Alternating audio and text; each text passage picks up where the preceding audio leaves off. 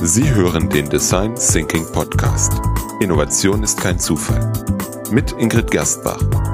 Dieser Podcast trainiert Ihren Geist, um kreativer und zielorientierter komplexe Fragestellungen zu lösen. Hallo und herzlich willkommen beim Design Thinking Podcast mit Ingrid Gerstbach. Hallo. Ja, mein Name ist Peter Gerstbach und ich führe wieder durch die Sendung. Ähm, es ist die Folge 28 und in der letzten Folge haben wir uns ja Icebreaker-Spiele angeschaut. Also ja, Wege, wie wir ähm, Gruppen im Design Thinking, die vielleicht sich noch nicht so gut kennen oder aus irgendeinem anderen Grund erst zusammenwachsen müssen, durch Spiele aktivieren können. Und um etwas Ähnliches geht es auch in der heutigen Folge. Genau, das war jetzt auch ein bisschen der Grund, warum ich verzögert reagiert habe, weil ich mal wieder meine Lego-Kiste ähm, ausgemöbelt habe. Ähm, ausgemöbelt sagt man nicht, aber ja, es geht um Lego. Es geht um Lego, genauer gesagt um Lego Serious Play und zwar, dass sich auch äh, in die, als Innovationsmethode nutzen lässt, eine spezielle Methode von Lego.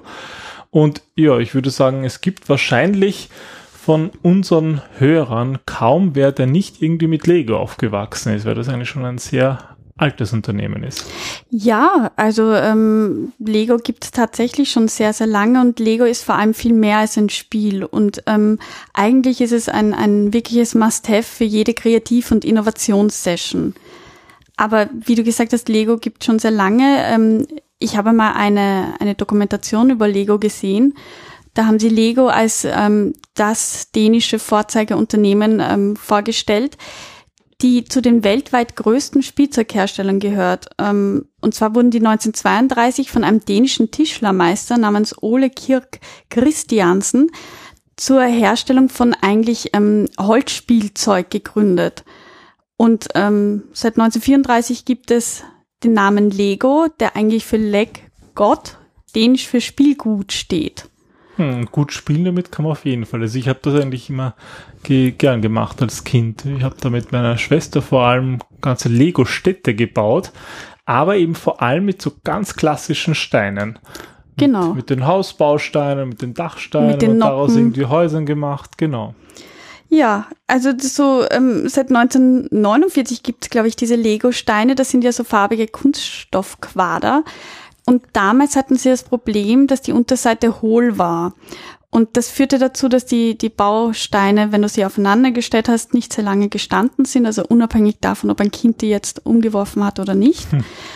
Und ähm, das wurde erst äh, behoben dieses Problem, nachdem sie in die Unterseite so Röhren integriert haben. Und dieses Kupplungssystem, das wurde sogar zum Patent angemeldet. Also sehr, sehr ausgetüftelte Taktik dahinter. Das stimmt. Diese Röhren da unten, die habe ich oft betrachtet als Kind. Mich gewundert, warum die sind. Na, jetzt ja, das ist natürlich du's. für die Statik, damit das Ganze besser hält und stabiler ist.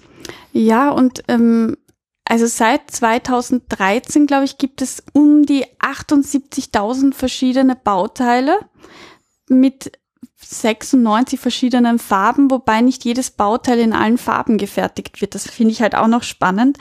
Aber was sie alle gemeinsam haben, du kannst sie nach wie vor alle irgendwie miteinander kombinieren.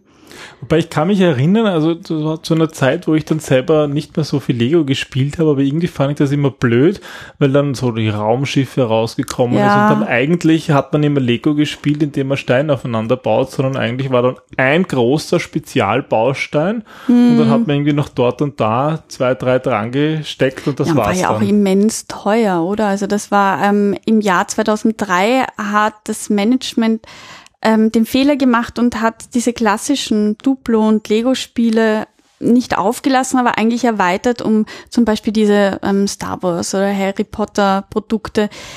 Ähm, da ging es vor allem um diese Modethemen. Und am Anfang ähm, war das eigentlich ein gutes Geschäft, aber das hat dann irgendwann begonnen zu stagnieren und, und hat dann sogar ein bisschen in den Ruin geführt. Haben wir einen ordentlichen Verlust gemacht, Anfang ja. der 2000er Jahre. Damals hat das Unternehmen circa 180, 190 Millionen Euro Verlust gemacht, was mhm. eigentlich ja, auf, auf Fehlermanagement zurückgeführt äh, worden ist, oder? Naja, da gab es den ähm, Fehler, dass die klassischen Kinderthemen aufgegeben worden sind für Themen wie jetzt Star Wars und Harry Potter, also eher so Modethemen, die auch am Anfang durchaus erfolgreich waren, aber dann halt im Laufe der Zeit ziemlich stagniert haben und ähm, dann eben fast in Ruin geführt haben. Also ich habe ja damals gedacht, na, anscheinend bin ich einfach schon zu alt und bei mir Na. haben halt diese klassischen Spiele gefallen, aber das hat wohl, haben wohl die meisten so gesehen.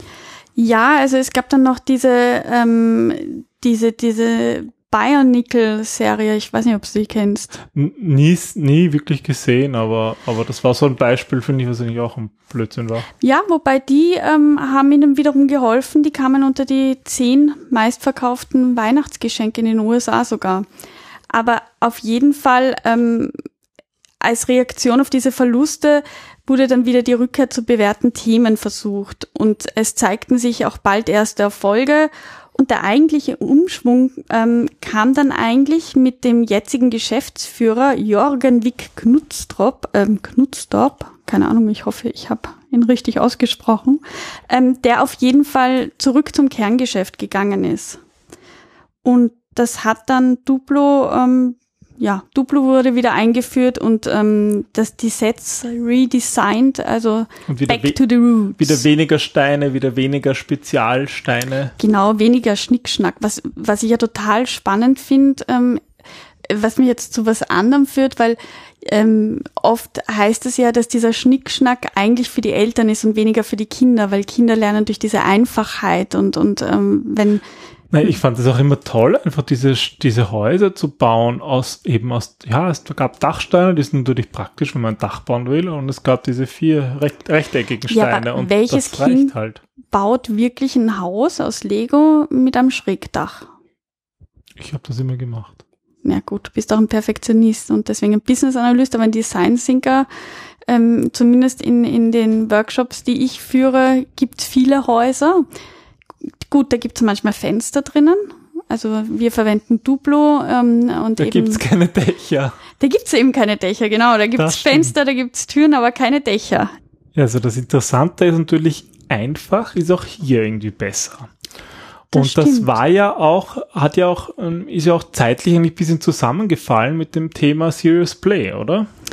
Naja, Serious Play wurde dann 1996 im Zuge einer neuen Strategieentwicklung ähm, eingeführt. Also der Haupteigentümer von Lego, ähm, der Herr Christiansen, hat eigentlich einen neuen, ja, neuen Weg zu einem effektiveren Prozess gesucht. Und das war sein Anstoß, dass er gemeinsam mit Professoren der Hochschule IMD in Lausanne die, dieses Spiel entwickelt hat. Eigentlich auch wieder, wie es so oft bei Innovationen ist, wenn man mit irgendwas unzufrieden ist. Und er war eben mit der Strategieentwicklung in seinem Unternehmen unzufrieden. Genau, beziehungsweise wollte es, glaube ich, visuell darstellen, weil es visuell, ähm, da sind wir auch wieder bei dem, visuell ist eine einfache, gemeinsamere Sprache, da haben wir schnell, was eigentlich wirklich gemeint ist und deswegen arbeiten wir so viel visuell im Design Thinking, als wenn du es versuchst durch Worte zu erklären. Worte verkomplizieren oft vieles und bei Lego geht's ja eben auch um diese Einfachheit. Ja, wenn du dich erinnerst, wir haben ja von unserem Freund ähm, das Buch Kribbeln im Kopf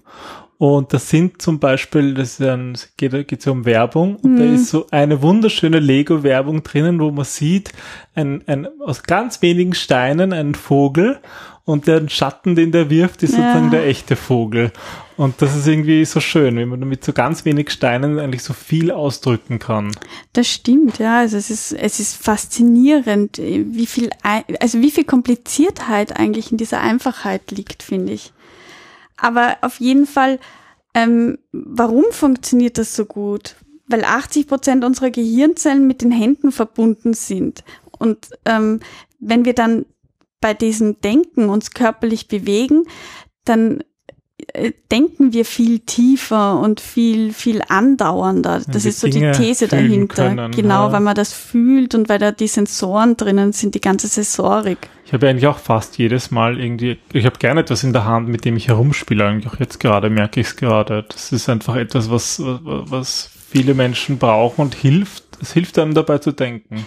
Es hilft einem, glaube ich, auch, ähm, sich zu zerstreuen und in diesen entspannten Zustand zu kommen, in diesen hypnotischen. Deswegen ähm, gerade in Workshops, die bisschen komplizierter oder komplexer sind, gebe ich deswegen ganz gerne in die Mitte so ganz unauffällig einmal das Lego-Set. Und das passiert nicht selten, dass dann plötzlich Tiere oder eben Gebäude einfach gebaut werden, wie, wie durch Zauberhand, weil die Leute dann ähm, sich konzentrieren können auf das, was gesagt wird, aber sich trotzdem ablenken und in einen entspannteren Zustand kommen, dadurch, dass sie mit den Händen dann an etwas basteln. Also wir haben ja in unseren Trainings ja auch immer so Lego äh, mit dabei, wenn, wenn wir Design Thinking ähm, Trainings machen. Und ich fand es sehr interessant, dass wir ähm, am Anfang haben wir das immer weggeräumt nachher und seit wir es irgendwie liegen lassen, spielen die Leute eigentlich dann die ganze und Zeit. Kann ich wieder damit. Steine nachkaufen, ja. Aber dann, das oh, kann passieren. Da gibt's dann den Hund und oh, der ist süß, ja. Naja, aber es soll nichts Schlimmeres sein, weil ich, ich finde das wirklich gut und wirklich wichtig, dass wir, dass wir dieses Spielen raus aus der Kinderecke nehmen. Und ich finde Lego Serious Play leistet dazu echt gute Arbeit. Du hast gesagt, das wurde eigentlich auch ähm, wissenschaftlich untersucht. Was ist da eigentlich so der Hintergrund äh, von dieser Methode sozusagen auf der, ja, auf der wissenschaftlichen Seite? Also ähm, die Methode basiert eigentlich auf drei sozialwissenschaftlichen Forschungsgebieten. Wir haben da mal erstes das Spiel, das eine räumlich und zeitlich limitierte, von Regeln eigentlich strukturierte und freiwillige Aktivität widerspiegelt. Wenn wir im Spiel etwas darstellen, dann sind das im Grunde die eigenen affektiven Wissensgebiete von dem, der spielt. Das heißt, ähm, Spiele erfordern auch die Verlagerung von, von der eigenen Aufmerksamkeit zu etwas hin, aber auch, dass, dass man seine Rolle, die man in dem Moment inne hat, abgibt. Und dadurch bildest du automatisch eine natürliche Umgebung, in der per se schon Erlebnisse passieren. Wir spielen mit Modellen und Metaphern und so bekommt ein Gegenstand im Spiel eine ganz bestimmte Bedeutung.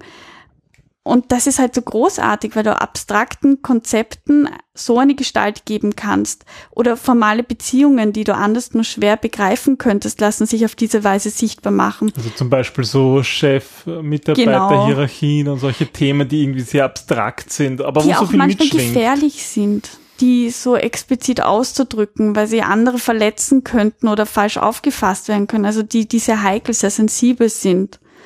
Ja, und, und dann kommst du halt eben durchs Spielen, durch diese Verlagerung der Aufmerksamkeit in den Flow.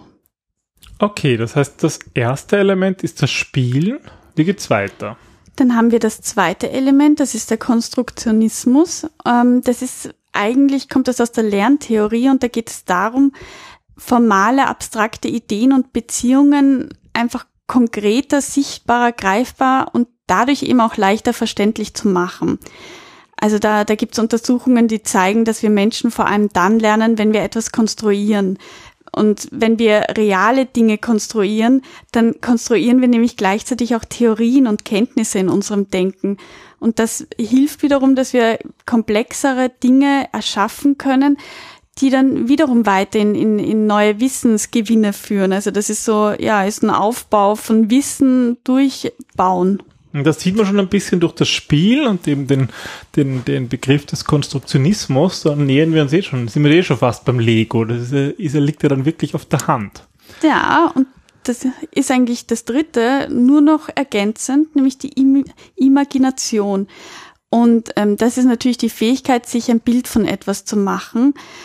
Oder, also das nennt man die beschreibende Imagination. Dann gibt es die verneinende Ima Imagination. Das ist, wenn wir Dinge in Frage stellen. Oder die Fähigkeit, sich etwas Neues vorzustellen. Das ist die schöpferische Imagination. Also das sind diese drei Formen der Imagination, die da bei Lego Serious Play auch mitspielen. Okay, na sehr spannend. Und wie, ja, wie kann man das jetzt eigentlich anwenden oder in welchen Fällen lässt sich Serious Play unter anderem anwenden? Also ich fände es im Design Thinking dann an, wenn es zum Beispiel zur Optimierung oder Entwicklung von neuen Strategien, Produkten, aber auch Dienstleistungen, Prozessen, Geschäftsmodellen oder sogar für Problemlösungen herhalten soll. Also ähm, du kannst es genauso für einen Start in ein neues Projekt ähm, verwenden, wie dass du ein gemeinsames Verständnis über ein Problem oder über einen Sachverhalt aufstellen möchtest. Also generell ist Lego wirklich genial für die Verbesserung der Kommunikation und die Zusammenarbeit in Teams. Das ist da, wo Lego Serious Play echt seine Stärke ausspielt. Und wir haben ja auch so, so Packs, so Starter Packs, Serious Play Starter Packs, die wir auch äh, weiterverkaufen. Genau, weil oh. das einfach, es ist genial. Und sie bestehen halt, das sind im Grunde ganz normale Lego-Steine, aber halt ein bisschen spezielle und zwar mit genau. speziellen Farben und zum Beispiel die, die Maxal, die Lego Maxal, die haben ich halt dann. Sie wirken auch kleiner und feiner irgendwie. Ja, und es gibt dann halt welche mit Krawatte und so, also und ein bisschen noch so, so. Serious halt, ne? Ja, genau. Ja, was bringt denn das jetzt eigentlich, wenn man so Lego Series Play ähm, sowas einsetzt?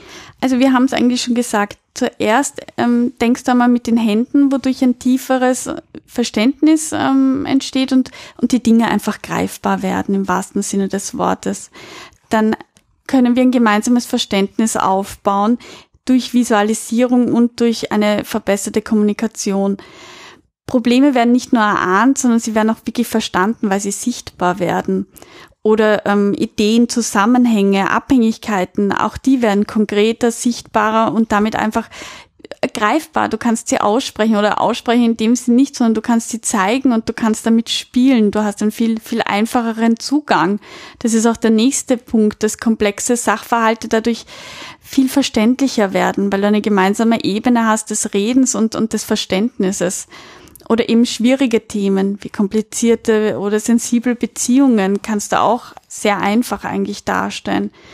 Die Kommunikation ist besser, dass man schneller zum Punkt kommt und ein gemeinsames Verständnis bekommt. Und ich meine, last but not least und was ich eigentlich am wichtigsten finde, es macht einfach Spaß und das motiviert da, die Menschen zusammenzuarbeiten. Es, es leitet an, ähm, andere Ideen zu haben, wildere Ideen, auch sich ein bisschen, bisschen mehr zu trauen, dieses Kind in uns rauszulassen und, und Ideen anders zu denken, als wir sie sonst denken, weil es einfach die Fantasie anregt. Ja, also alles gute Gründe, um mehr zu spielen, unter anderem mit Lego Serious Play. Also liebe Hörer, wenn Sie sagen, sich denken, puh, ist eigentlich schon lang her, dass ich mal einen Legostein in der Hand hatte, dann schauen Sie am besten in Ihrem Keller. Wahrscheinlich liegt dort irgendwo noch eine Kiste mit Legosteinen. Genau. Ja, oder Sie besorgen sich eben so ein Lego, Lego Serious Play Starter Kit mit Krawattenmaxal und anderen wichtigen Dingen, die man im Business braucht. Ne, das Beste war, war ja sogar, wo wir ähm, mal das Lego eingekauft haben für eine Design Thinking Jam Session und uns dann jemand gefragt hat, oh, Sie haben aber viele Kinder. Also ähm, man braucht jetzt nicht mehr ein Kind zu haben mit dem Lego Serious Play, um Lego auch offiziell einkaufen zu dürfen. Genau, offizielles Stempel, das ist erlaubt und das gehört dazu, um innovativer und, und kreativer zu sein. So ist es. Dann genau. viel Spaß. Ja, diesmal wortwörtlich. Viel Spaß beim Lego-Spielen. Bis zum nächsten Mal. Tschüss. Tschüss.